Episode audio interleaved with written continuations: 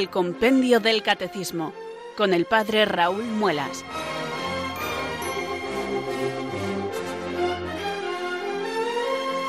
Muy buenas tardes queridos oyentes de Radio María, son las 4, las 3 en Canarias. Aquí comienza una nueva edición del programa El Compendio del Catecismo de la Iglesia Católica. Reciban desde Talavera de la Reina un saludo muy cordial del Padre Raúl Muelas, que un día más les habla desde estos micrófonos de Radio María, la radio de la Virgen, la fuerza de la esperanza. Sed todos bienvenidos.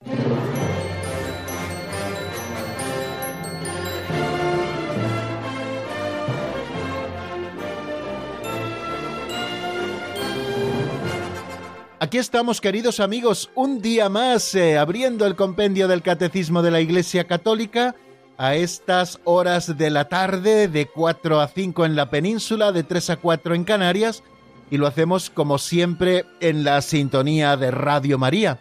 Todas las tardes dedicamos esta horita a repasar, a estudiar, a profundizar en definitiva en la doctrina católica que la Santa Madre Iglesia nos ofrece en este que nosotros llamamos nuestro libro de texto y del que ya hemos visto más de la mitad de su contenido, es el compendio del catecismo de la Iglesia Católica. Además, hoy estamos como de enhorabuena porque vamos a comenzar el estudio de un nuevo capítulo. Para que nos situemos un poquito en el contexto, creo que siempre esto es importante. El compendio del catecismo, como se ha repetido en infinidad de ocasiones, tiene cuatro partes una primera parte dedicada a la fe, una segunda parte dedicada a los sacramentos o a la celebración de los misterios cristianos, una tercera parte dedicada a la nueva vida en Cristo y al estudio de los mandamientos de la ley de Dios, y una cuarta parte dedicada a la oración cristiana y especialmente al Padre Nuestro, que es la oración que Cristo nos enseñó, y que en esas siete peticiones del Padre Nuestro está contenida toda posible oración que el cristiano pueda hacer. Bueno, pues nosotros nos encontramos todavía en la segunda parte del compendio del catecismo, esa que se dedica a la celebración del misterio cristiano. Esta segunda parte tiene dos grandes secciones. La primera sobre conceptos eh, generales a propósito de la economía sacramental. Hemos aprendido conceptos eh, generales sobre la Sagrada Liturgia y luego en la segunda parte, que tiene varios capítulos, estamos estudiando los distintos sacramentos tal y como los agrupa en estos capítulos el compendio del Catecismo de la Iglesia Católica. Estudiamos los sacramentos de la iniciación cristiana, que son el bautismo, la confirmación y la Eucaristía.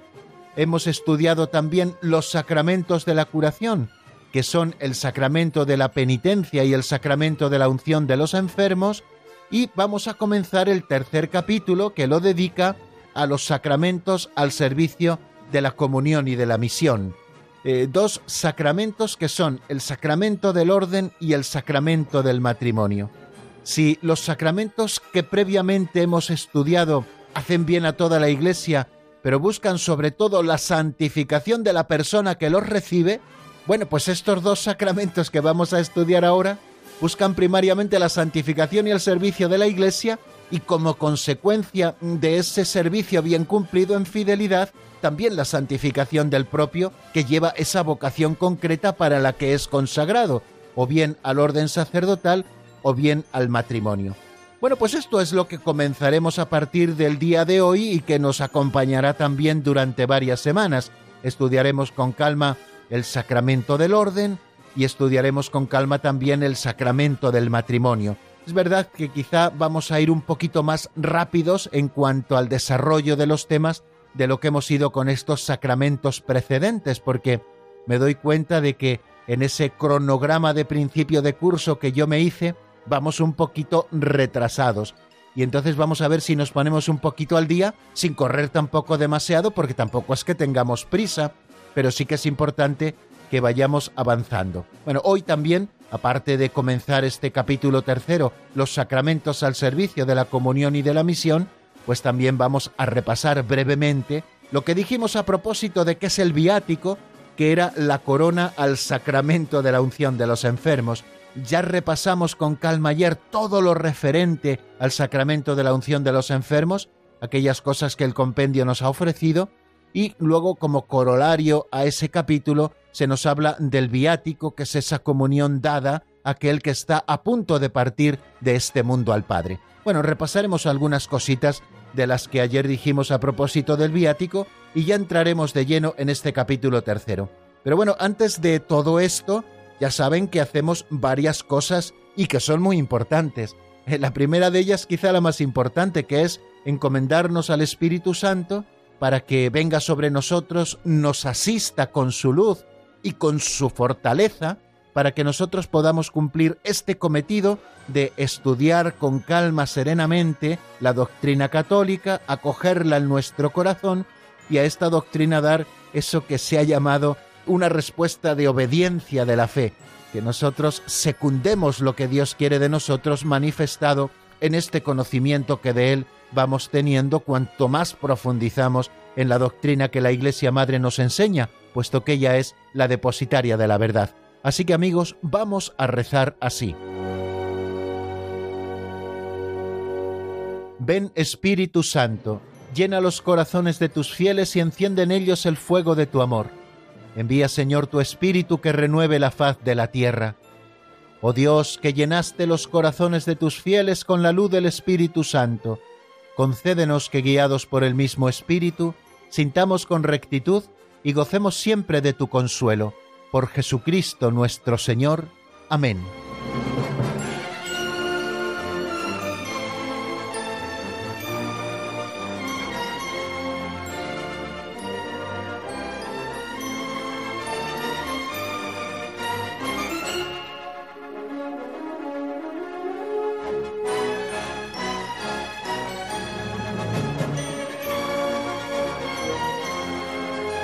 Igual que les digo, queridos oyentes, al comienzo de nuestro programa que siempre tengo el compendio del catecismo en mis manos, lo tengo abierto, ya lo he soltado sobre mi mesa, pero siempre comienzo el programa con el libro del compendio del catecismo en mi mano, ya abierto por las páginas en la que vamos a continuar. Lo tengo abierto por la página 116 y 117, porque en la 116 está lo que es el viático, que es lo que vamos a repasar brevemente, y está también ya el capítulo tercero que son los sacramentos al servicio de la comunión y de la misión en la iglesia, que es lo que vamos a comenzar a estudiar.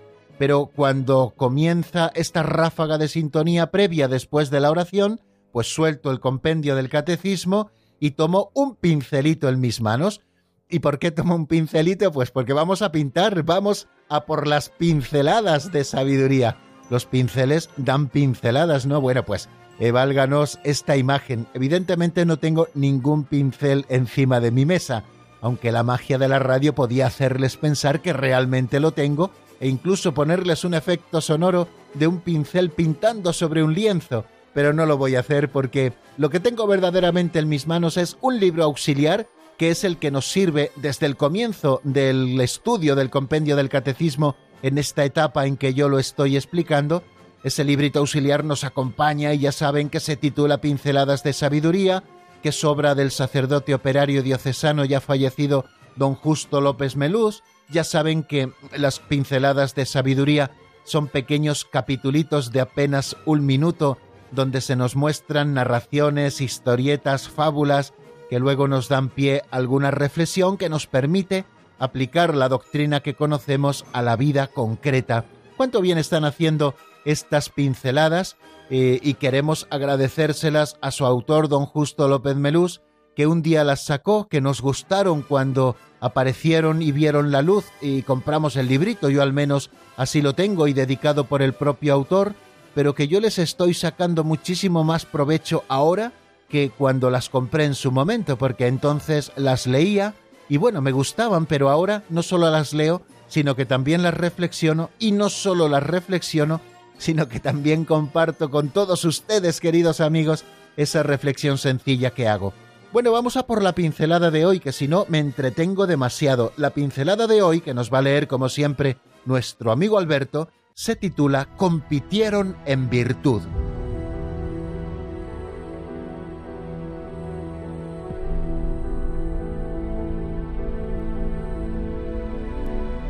Compitieron en virtud. El príncipe Omar estaba administrando justicia, cuando dos hermanos se presentaron arrastrando a un joven que había matado a su padre. Omar dijo Has de morir, pues ha de cumplirse la ley del talión. El joven le pidió que le dejara marchar tres días para atender a un sobrino huérfano. Uno de los presentes dijo que respondía por él, si no volvía a los tres días, y Omar le permitió partir. Cuando ya se agotaba el plazo, llegó el culpable, jadeante y bañado en sudor. Aquí estoy, dijo, para ser fiel y que no se diga la buena fe ha desaparecido de entre los hombres. El que se ofreció para sustituirlo dijo Me ofrecí para que no se diga la generosidad ha desaparecido de los hombres. Entonces los dos hermanos dijeron Le perdonamos para que no se diga los hombres han olvidado la virtud del perdón. Se alegró Omar y todos alabaron a Dios. Entre todos debemos salvar la fidelidad, la generosidad y el perdón.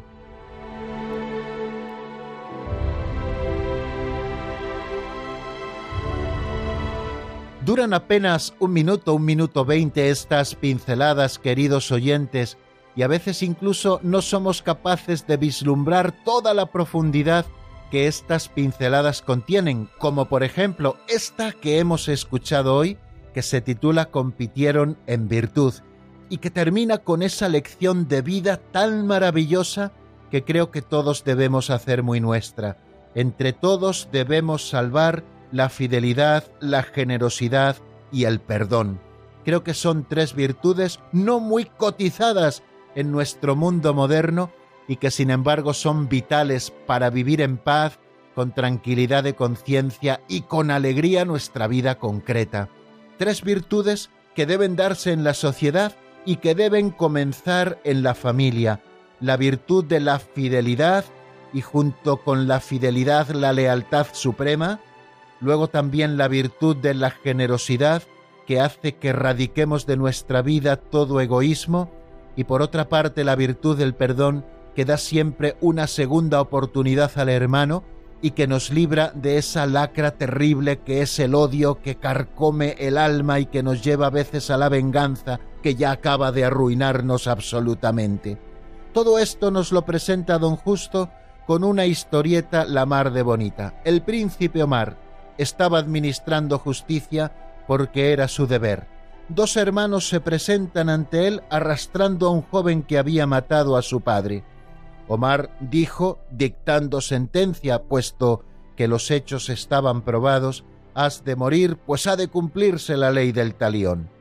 El joven le pidió al juez que le dejara marchar al menos tres días para atender y dejar arregladas las cosas a un sobrino huérfano que este muchacho que había cometido el asesinato tenía. Uno de los que estaban allí presentes dijo que respondía por él. Si aquel joven no volvía a presentarse ante el tribunal, él respondería con su propia vida por aquel hombre. Por lo tanto, se le concedieron esos tres días de prórroga, y Omar, como nos dice la pincelada, le dejó partir. Cuando ya estaba a punto de agotarse el plazo, y quizá muchos ya empezaban a pensar mal, Allí se presentó el muchacho que había de ser ajusticiado. Llegaba jadeante y bañado en sudor. Él había cumplido su palabra. Aquí estoy, dijo, para ser fiel, y que no se diga la buena fe ha desaparecido de entre los hombres. Qué terrible sería, queridos amigos, que se pudiera hacer esta afirmación, la buena fe ha desaparecido de entre los hombres, para ser fiel a mi palabra. recuerdo cuando Quizá las personas mayores cuentan aquello de que cuando dos que hacían un trato se daban la mano, aunque no firmasen papeles, aquella palabra que se daban valía mucho más que cualquier papel firmado. Y sin embargo ahora todo lo tenemos que firmar para que tenga valor jurídico porque el que más y el que menos, cuando puede, se escaquea de sus obligaciones y también de los compromisos que ha adquirido. Y qué malo es un mundo donde ya no te puedes fiar de nadie, donde la buena fe desaparece de entre los hombres. ¿No os parece que sería fantástico, queridos amigos, que nosotros hiciéramos una cruzada en nuestra sociedad para que se recuperase la virtud de la fidelidad y también de lo que es lo mismo de la lealtad a los compromisos adquiridos con las personas y también con los hechos? Creo que es muy necesario y es una enseñanza que hoy nos deja esta pincelada. Necesitamos la fidelidad, necesitamos ser fieles, necesitamos ser leales a nuestra palabra, necesitamos que la buena fe vuelva a reinar entre los hombres. Esa fue la enseñanza que nos dejó aquel muchacho que había cometido el asesinato y que cumplía su palabra para que otro no fuera ajusticiado por él. Aquel que se había ofrecido para sustituirlo dijo yo me ofrecí para que no se diga que la generosidad ha desaparecido de los hombres. ¡Ay, qué malo es y qué mal se vive cuando todos nos limitamos a la mínima! Eso no lo hacen las madres, eso no lo hacen o no lo suelen hacer los padres, queridos oyentes. Los padres suelen ser generosos con los hijos, y los hijos, lejos de aprender en esa escuela de la generosidad de los padres, la que hemos aprendido de Dios, nos volvemos cicateros y egoístas, y a veces somos unos tiranos con nuestros propios padres. Qué mala cosa, queridos amigos, la generosidad ha desaparecido de entre los hombres, podemos preguntarnos, pues tenemos que volver a hacer una cruzada para recuperar esta virtud en nuestra sociedad y sobre todo en el seno de las familias, que los padres sean generosos con los hijos, que los hijos sean generosos con los padres, que los esposos sean generosos con sus esposas y que las esposas sean no menos generosas con sus propios esposos, que no se diga que la generosidad ha desaparecido de entre los hombres. Y los dos hermanos dijeron, viendo aquellos ejemplos maravillosos, pues nosotros, a pesar del dolor que sentimos, le vamos a perdonar para que no se diga que los hombres han olvidado la virtud del perdón. El Señor nos dijo que tenemos que perdonar setenta veces siete, es decir, siempre. Es algo que el Señor insistió y puso siempre delante de nuestros ojos. El perdón es necesario siempre. Se nos va a exigir el perdón. Perdona nuestras ofensas, como también nosotros perdonamos a los que nos ofenden. Nos enseñó a rezar en el Padre nuestro. Que no se diga que los hombres han olvidado la virtud del perdón, y en esto los cristianos tenemos que ser especialmente ejemplares. Así todos lograrán alegrarse y entre los hombres no se habrán perdido estas tres virtudes que también son fundamento de la familia y de la sociedad, la fidelidad, la generosidad y el perdón.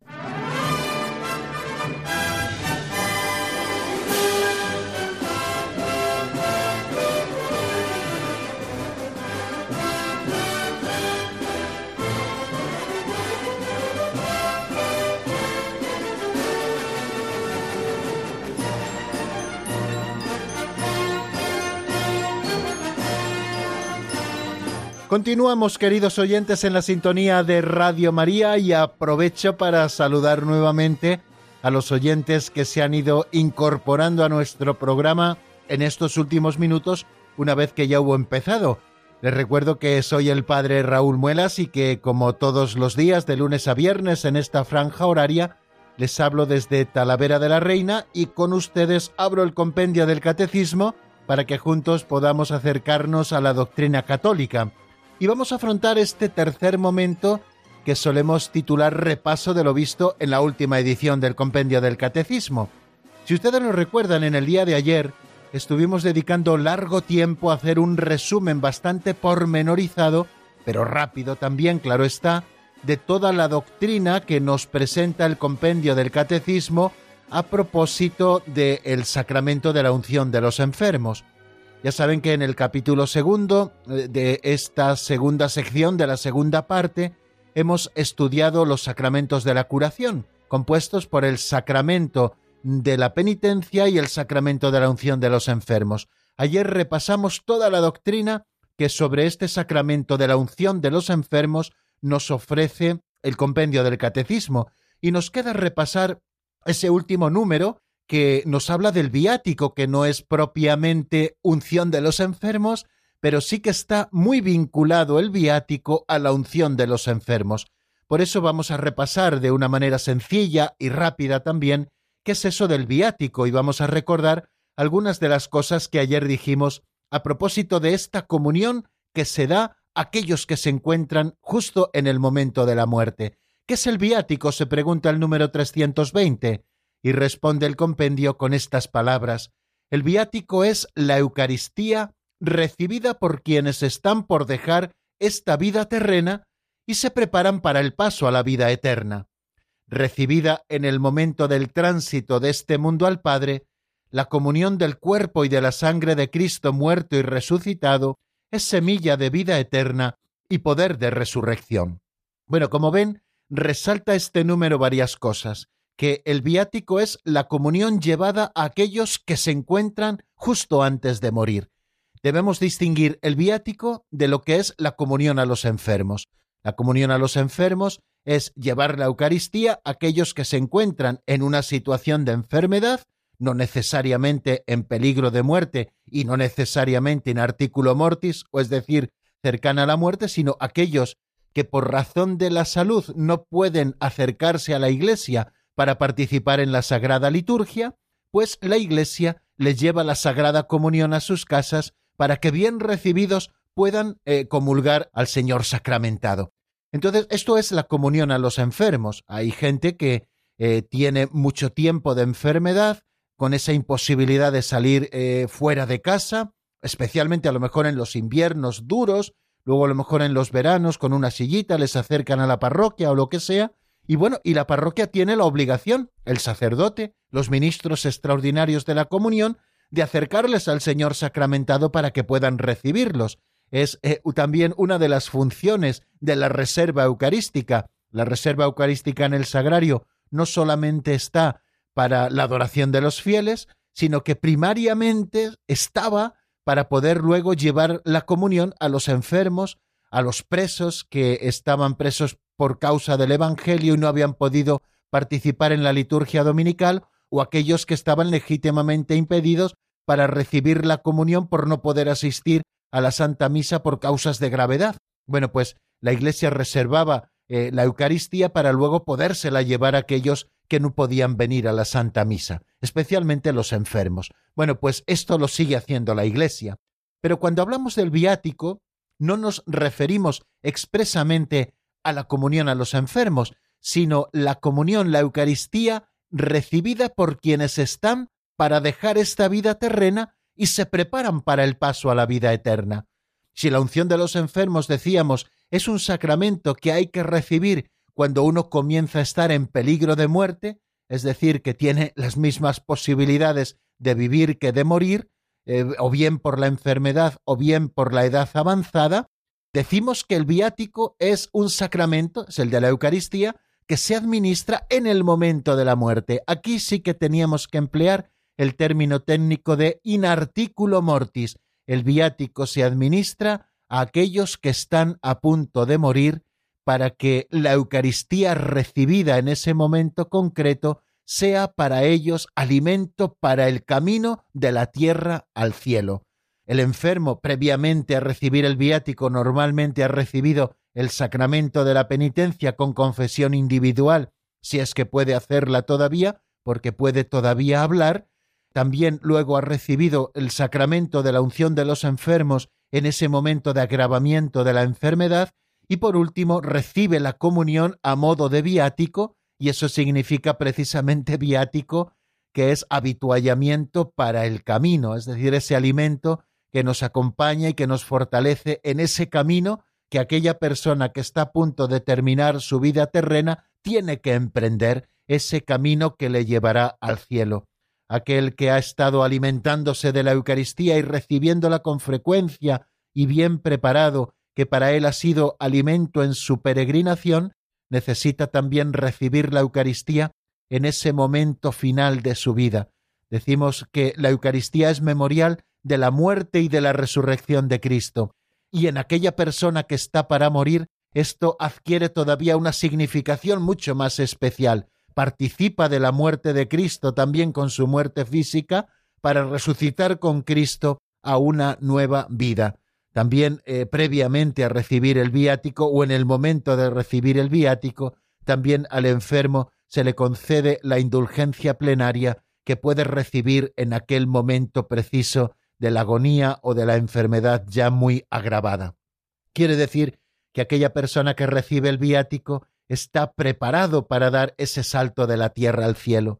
Fijaros que por miedos, por respetos humanos, muchas veces estamos privando a nuestros enfermos de estas riquezas de la Iglesia. Ay, no, que se va a morir, que no lo sepa. Pero bueno, ¿cómo que no lo sepa? Pero si tiene que acercarse de una manera consciente a ese momento de dar el salto del tiempo a la eternidad. Es más, pensamos a veces que el enfermo es tonto y que no se da cuenta de las cosas. Claro que sabe las cosas. A lo mejor las calla para no hacer sufrir a los que tiene alrededor, que están sufriendo especialmente por su enfermedad y por su tránsito ya cercano.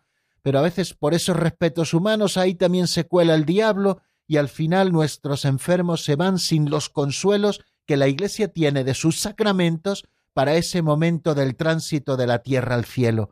Necesitamos prepararnos para ese momento supremo de nuestra vida, y qué mejor manera que hacerlo con este sacramento de la Eucaristía recibida a modo de viático, porque la Eucaristía es prenda de la gloria futura y semilla de inmortalidad. Lo decía el Señor en San Juan, el que come mi carne y bebe mi sangre tiene vida eterna, y yo lo resucitaré en el último día. No nos privemos, queridos amigos, por lo tanto, de esta comunión recibida como viático. Ahora es verdad que nos encontramos con una situación muy concreta. Ayer no les dije estas cosas, pero hoy sí se las recuerdo.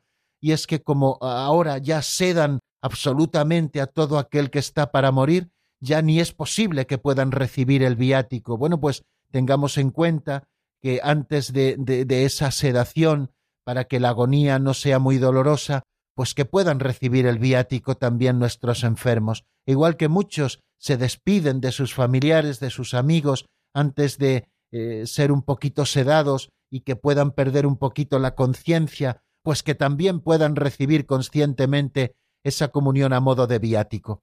Eh, la comunión como viático se administra con un rito especial, o bien dentro de la misa, que si el ordinario lo permite puede celebrarse en la casa del enfermo, también decíamos que se puede administrar el viático fuera de la misa con el rito propio, decíamos también que se puede dar al enfermo la comunión únicamente bajo la especie del vino, es decir, la sangre de Cristo, si a lo mejor ya no puede deglutir la sagrada forma.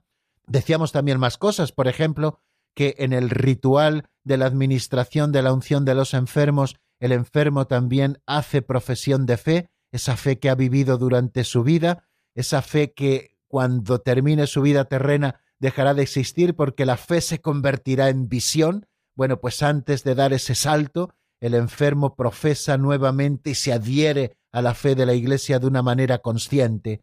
Bueno amigos, pues creo que no vamos a decir muchas más cosas a propósito del viático, pero al final me he acabado extendiendo porque creo que es importante que no se pierda esta comunión última recibida a modo de viático que tanto bien nos hace como esa taleguilla de comida que nosotros llevamos para el camino para no desfallecer y poder llegar a feliz puerto. Aquel que muere comienza un camino que va del tiempo a la eternidad y necesita ser fortalecido con un alimento de vida eterna como es el cuerpo y la sangre del Señor. Nos detenemos en nuestra explicación, queridos amigos, y les ofrezco un tema de Alonso Sanabria para que puedan descansar de la palabra, que se titula Cámbiame por dentro y que está sacado del álbum Cámbiame por dentro. Vamos a escucharla y enseguida estamos nuevamente juntos.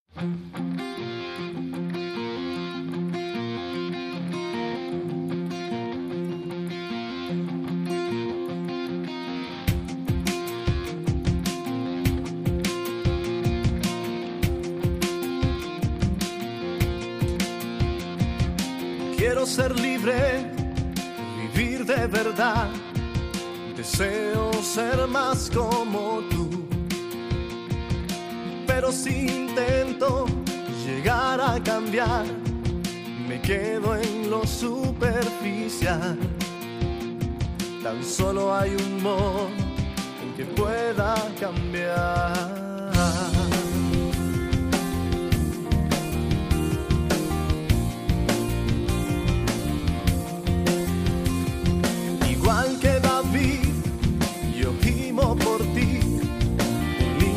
Corazón crea en mí.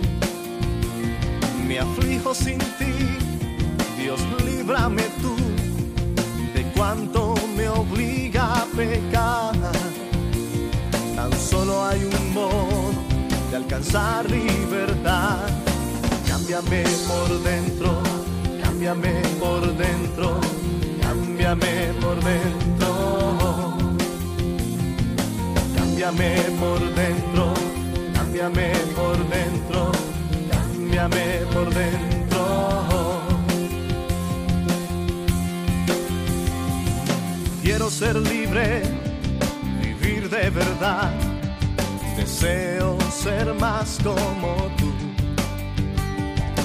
pero si intento llegar a cambiar, me quedo en lo superficial. Tan solo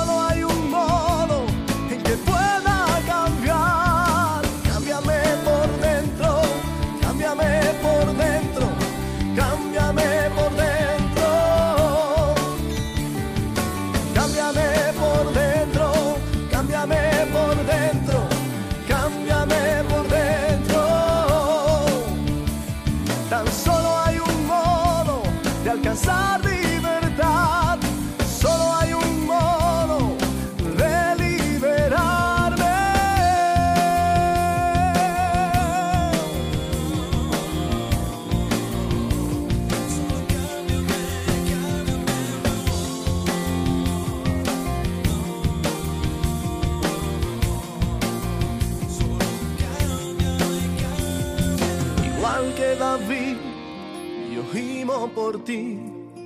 Un limpio corazón crea en mí. Me aflijo sin ti, Dios líbrame tú de cuánto me obliga a pecar. Tan solo hay un modo de alcanzar libertad. Cámbiame por dentro, cámbiame por dentro, cámbiame por dentro. Cámbiame por dentro, cámbiame por dentro, cámbiame por dentro. Cámbiame por dentro,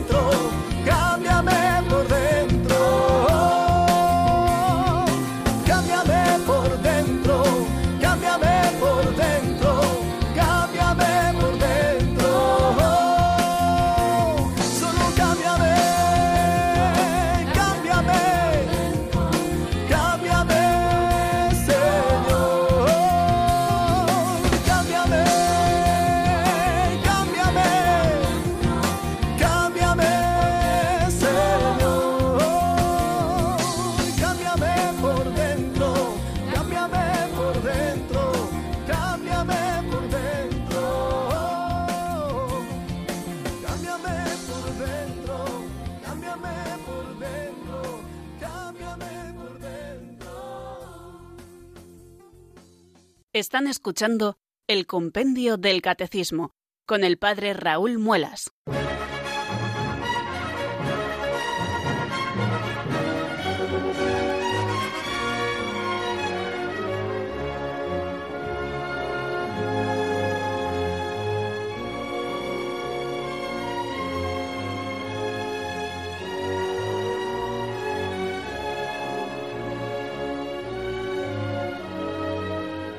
Cuando son, queridos oyentes, las 4 y 34 minutos de la tarde, una hora menos en el archipiélago canario, ahora sí damos ese salto al capítulo tercero que nos habla de los sacramentos al servicio de la comunión y de la misión en la Iglesia.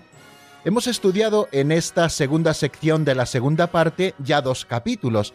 En el primer capítulo nos asomábamos a los sacramentos de la iniciación cristiana, que como bien recuerdan son el bautismo, la confirmación y la Eucaristía. En el capítulo segundo hemos estado estudiando los sacramentos de la curación, que son el sacramento de la reconciliación o del perdón de los pecados y el sacramento de la unción de los enfermos. Y en este capítulo tercero, que es el que comenzamos en este momento, vamos a estudiar los sacramentos del orden y vamos a estudiar también el sacramento del matrimonio. Dos sacramentos, por tanto, que están al servicio de la comunión en la Iglesia y también de la misión.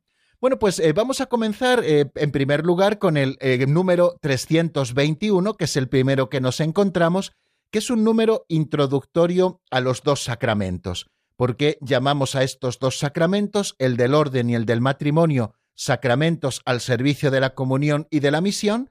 Y después ya pasaremos en primer lugar a estudiar todo un epígrafe con muchos números dedicado al sacramento del orden, y después estudiaremos ese segundo epígrafe en este capítulo tercero dedicado al sacramento del matrimonio. Pues como ven, vamos avanzando y ya solo nos quedan estudiar dos sacramentos de los siete que instituyó Jesucristo y que vive la Iglesia y que son canales de gracia para nosotros. Bueno, vamos con el número 321 que se pregunta cuáles son los sacramentos al servicio de la comunión y de la misión. Lo escuchamos en primer lugar en la voz de Marta Jara.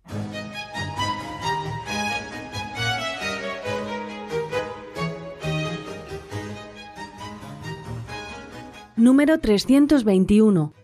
¿Cuáles son los sacramentos al servicio de la comunión y de la misión? Dos sacramentos, el orden y el matrimonio, confieren una gracia especial para una misión particular en la Iglesia, al servicio de la edificación del pueblo de Dios. Contribuyen especialmente a la comunión eclesial y a la salvación de los demás.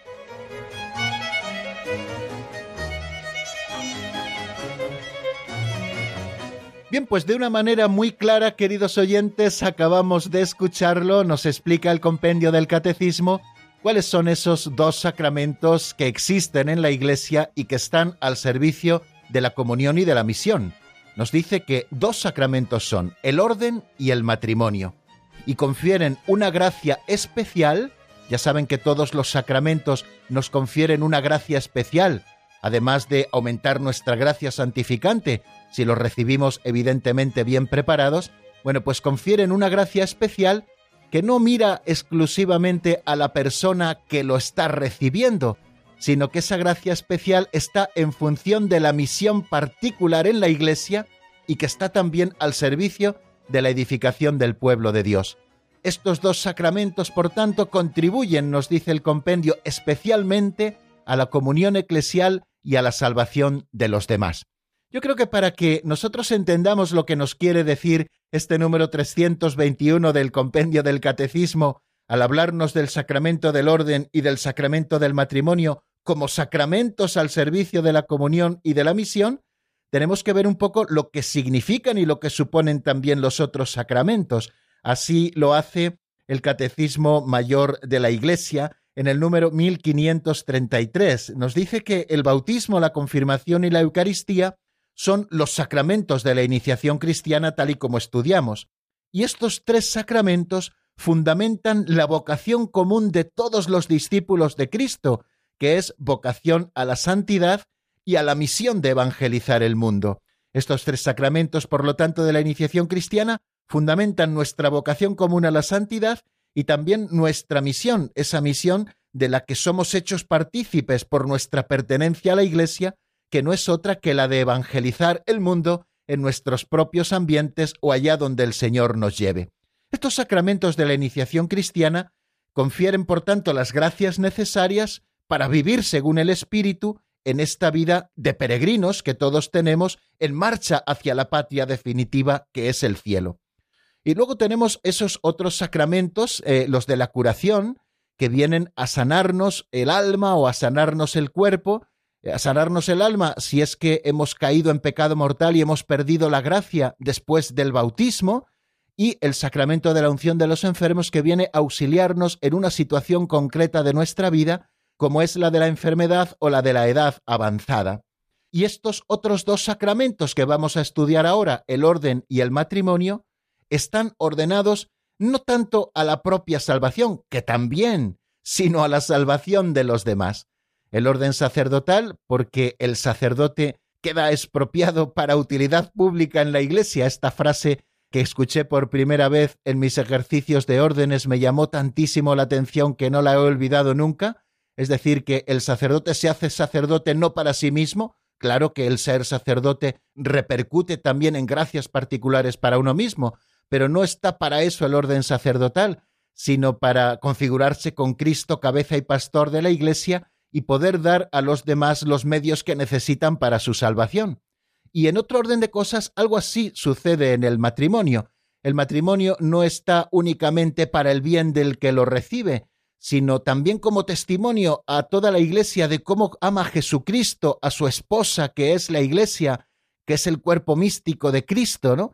eh, los matrimonios deben dar ese fiel testimonio siempre ante el mundo de cómo Cristo ama a su iglesia y también el matrimonio tiene una doble finalidad, la ayuda mutua de los esposos, quiere decir que aquel que recibe el matrimonio ha de tratar de santificar y ayudar a santificarse a su cónyuge y también para la generación y educación de los hijos, una educación de los hijos que no es solamente para las cosas de este mundo, que también, sino sobre todo una educación cristiana de los hijos, es decir, transmitirles la fe y por lo tanto criar hijos no solo para este mundo, sino sobre todo para el cielo. De manera que estos dos sacramentos que están ordenados para la salvación de los demás, el orden y el matrimonio, contribuyen ciertamente a la propia salvación, como hemos dicho, pero esto lo hacen mediante el servicio que prestan a los demás. ¿Cómo se santifica un sacerdote? En la medida en que se entrega generosamente a su ministerio. ¿Cómo se santifica un matrimonio? Pues en la medida en que se entregan generosamente el uno al otro y en que se entregan también a los hijos que Dios les va regalando. Y confieren estos sacramentos, tanto el del orden como el del matrimonio, una misión muy particular en la Iglesia y sirven para la edificación del pueblo de Dios. Hablábamos al apuntar esos sacramentos de la iniciación cristiana a una vocación común en la Iglesia. Esa vocación común es la santidad. Pero a través de estos dos sacramentos estamos hablando también de una vocación particular en la Iglesia, y esa vocación particular en la Iglesia es al sacerdocio o al matrimonio cristiano. En estos sacramentos, por tanto, el del orden y el del matrimonio, los que fueron ya consagrados por el bautismo y la confirmación para el sacerdocio común de todos los fieles, pueden recibir consagraciones particulares. Los que reciben el sacramento del orden son consagrados para en el nombre de Cristo ser los pastores de la Iglesia con la palabra y la gracia de Dios, y por su parte los cónyuges cristianos son fortificados y como consagrados para los deberes y dignidad de su estado por este sacramento especial que reciben, que es el del matrimonio. Bueno, pues queridos amigos, nos queda claro, por tanto, por qué estos dos sacramentos están al servicio de la edificación del pueblo de Dios, porque contribuyen a la propia salvación del que los recibe, pero sobre todo están ordenados a la salvación de los demás. Es una consagración particular que reciben los ya consagrados por el bautismo y la confirmación, aquellos que ya gozan del sacerdocio común, una consagración particular que en el caso del sacramento del orden nos consagra para ser pastores de la Iglesia con la palabra y la gracia de Dios en el nombre del mismo Jesucristo, pastor eterno, y en el caso de los cónyuges cristianos son fortalecidos y también como consagrados para cumplir sus obligaciones como casados y también para sostener la dignidad de su estado por medio de este sacramento a través de esa fidelidad mutua y de esa entrega constante para constituir una comunidad de vida y amor, es decir, para constituir una iglesia doméstica en la que vienen nuevos hijos a la iglesia y en la que se les transmite también la fe. Ya entendemos, queridos amigos, por qué estos dos sacramentos están al servicio de la comunión y de la misión en la iglesia. Vamos a detenernos un momentito en la palabra, queridos amigos. Hoy no vamos a abrir los micrófonos, por eso vamos a estar aprovechando el tiempo hasta el final. Eh, yo les propongo que escuchemos ahora una canción de Bethsaida que se titula Santo debo ser, que está sacada del álbum Ciudadanos del Cielo y que nos recuerda esa común vocación que todos tenemos a la santidad, esa común vocación que nos viene por el bautismo y la confirmación y que luego viene también confirmada por esos otros sacramentos que podemos recibir y que suponen una consagración en la Iglesia para servir a la comunión, es decir, a la unidad de la Iglesia, de todos los miembros de la Iglesia entre sí, de todos con Cristo, y también a esa misión de extender el Evangelio por el mundo entero. Enseguida estamos nuevamente juntos. ¿Cómo ha pasado el tiempo desde el día que en que nací para salvarme. Voy y vuelvo, río y duermo sin pensar que un día he de morir para salvarme.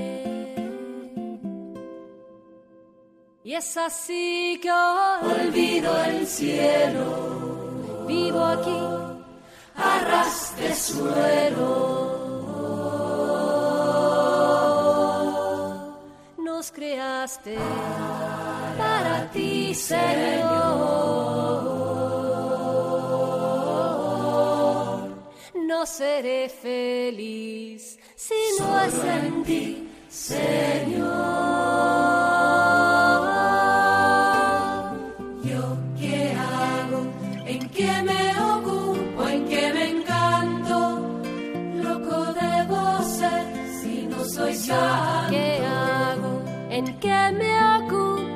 Qué me encanto? Loco debo ser si no soy santo.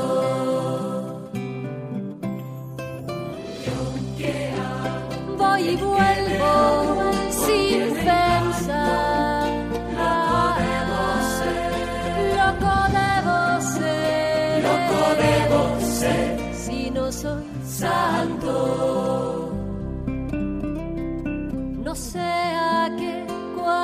Llegue la muerte,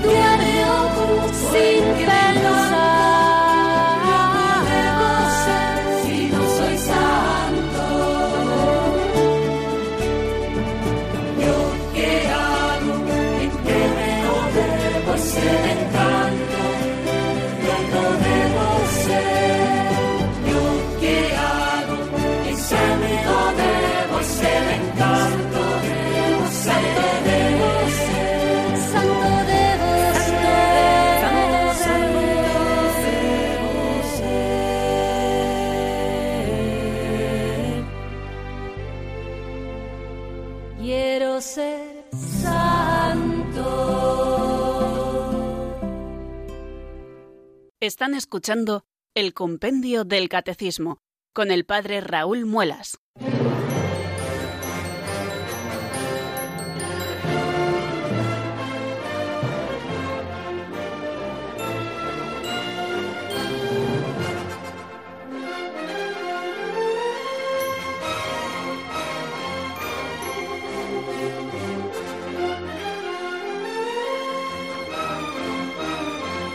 Disponemos aún de siete minutitos de compendio del Catecismo de la Iglesia Católica, queridos oyentes, para abordar un número más. Bueno, hemos estado estudiando el 321, que como les decía, es un número introductorio, cuáles son los sacramentos al servicio de la comunión y de la misión, así se titula precisamente el capítulo tercero, e inmediatamente después comenzamos a estudiar ya el sacramento del orden. Vamos a ver muchas cosas a propósito del sacramento del orden pero la primera que se pregunta, el número 322, que es el que vamos a abordar en este momento, es ¿qué es el sacramento del orden? Vamos a ver qué vamos a estudiar, por lo tanto vamos a definir qué es este sacramento. ¿Qué es el sacramento del orden? Lo escuchamos en la voz de Marta Jara.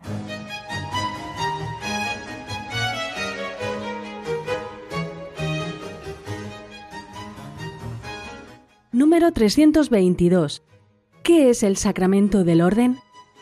El sacramento del orden es aquel mediante el cual la misión confiada por Cristo a sus apóstoles sigue siendo ejercida en la Iglesia hasta el fin de los tiempos.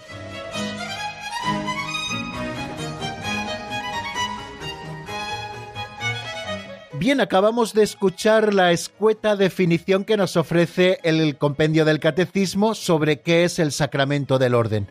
Es evidente que luego con el estudio de los siguientes números iremos completando este primer acercamiento al tema.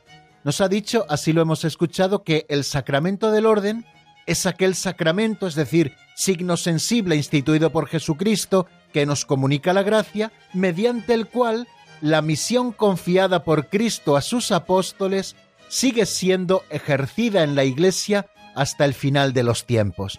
Por lo tanto, el sacramento del orden es un sacramento a través del cual la misión que Cristo confía a sus apóstoles sigue siendo ejercida hoy en la Iglesia y seguirá siendo ejercida así hasta el final de los tiempos. Bueno, yo creo que es bueno que nos preguntemos cuál es la misión confiada por Cristo a sus apóstoles. Y para ello vamos a volver a recordar algún tema que ya vimos aquí en el compendio del Catecismo hace ya muchos meses. Nos vamos hasta el número 175 del compendio, si ustedes lo tienen en la mano, pues pueden buscarlo en la página 72, y allí encontramos que este número 175 se pregunta ¿en qué consiste la misión de los apóstoles?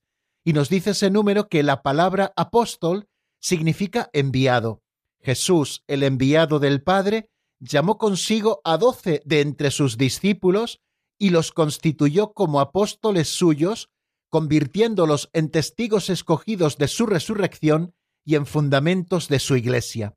Jesús les dio el mandato de continuar su misión al decirles, como el Padre me ha enviado, así también os envío yo, y al prometerles que estaría con ellos hasta el fin del mundo. Al hablarnos de la misión de los apóstoles, nos recuerda que la palabra apóstol significa enviado. Jesús es el enviado del Padre y a su vez Jesús también envía a los doce, aquellos que escogió de entre sus discípulos para constituirlos en un colegio, para constituirlos en apóstoles suyos y convertirlos así en testigos escogidos de su resurrección y también en fundamentos de la Iglesia. Jesús les envió a qué? Bueno, y en el número 179 creo que completamos muy bien eh, en lo que estamos hablando a propósito del número que nos ocupa ahora y que estamos estudiando, no lo olvidemos, el 322, que es el sacramento del orden. Bueno, pues para completar, volvemos al número 179 en este caso, donde se pregunta el compendio por qué Cristo instituyó la jerarquía eclesiástica. Y nos dice que Cristo instituyó la jerarquía eclesiástica con la misión de apacentar al pueblo de Dios en su nombre, y para ello le dio autoridad. La jerarquía está formada por los ministros sagrados, obispos, presbíteros y diáconos. Gracias al sacramento del orden, los obispos y los presbíteros actúan en el ejercicio de su ministerio en nombre y en la persona de Cristo cabeza. Los diáconos sirven al pueblo de Dios en la diaconía, es decir, el servicio de la palabra de la liturgia y de la caridad. Bueno, yo creo que estos dos números pueden situarnos preciosamente a la hora de ver qué es lo que perpetúa el sacramento del orden, es decir, la misión confiada por Cristo a sus apóstoles. Cristo instituye a los apóstoles para que en su nombre y con la autoridad que Él les dio, rijan, santifiquen y enseñen al pueblo de Dios. Estas tres funciones que Cristo tuvo, la de sacerdote, profeta y rey, la transmite de manera especial a aquellos a los que configura consigo como cabeza y pastor de la Iglesia, para que sigan desarrollando el medio del pueblo santo su sagrada misión. Bueno, pues esto es un primer acercamiento, queridos amigos, al tema que nos ocupa. El sacramento del orden es aquel sacramento mediante el cual la misión confiada por Cristo a sus apóstoles, la de regir, santificar y enseñar al pueblo en su nombre, en nombre de Cristo cabeza, se siga ejerciendo o siga siendo ejercida en la Iglesia hasta el fin de los tiempos. El orden es, pues, el sacramento del ministerio apostólico y comprende, como hemos dicho, tres grados, el episcopado, el presbiterado y el diaconado. Pero bueno, todas estas cosas, queridos amigos, las iremos estudiando en los números siguientes. Bástenos de momento decir estas cosas, que el sacramento del orden es aquel por el cual la misión confiada por Cristo a sus apóstoles se perpetúa en medio de la Iglesia hasta el fin de los tiempos. Y así lo haremos mañana. Estudiaremos por qué se llama sacramento del orden, cómo se sitúa también el sacramento del orden en el designio divino de la salvación, de qué grado se compone el sacramento del orden, ya lo hemos apuntado, pero lo ampliaremos un poquito más, el episcopado, el presbiterado y el diaconado, y luego iremos estudiando cada uno de estos tres grados del sacramento del orden, el episcopado, el presbiterado y el diaconado.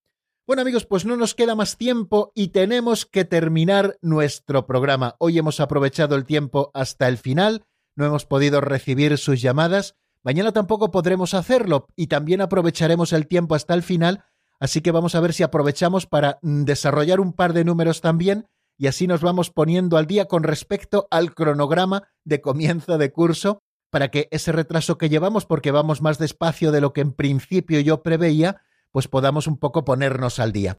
Eh, nada más por hoy, queridos amigos, como les digo, que pasen una buena tarde y mañana, si Dios quiere, a las cuatro en punto en la península, a las tres en Canarias, continuaremos estudiando ya el sacramento del orden. La bendición de Dios Todopoderoso, Padre, Hijo y Espíritu Santo, descienda sobre vosotros y permanezca para siempre. Amén. Hasta mañana si Dios quiere, amigos.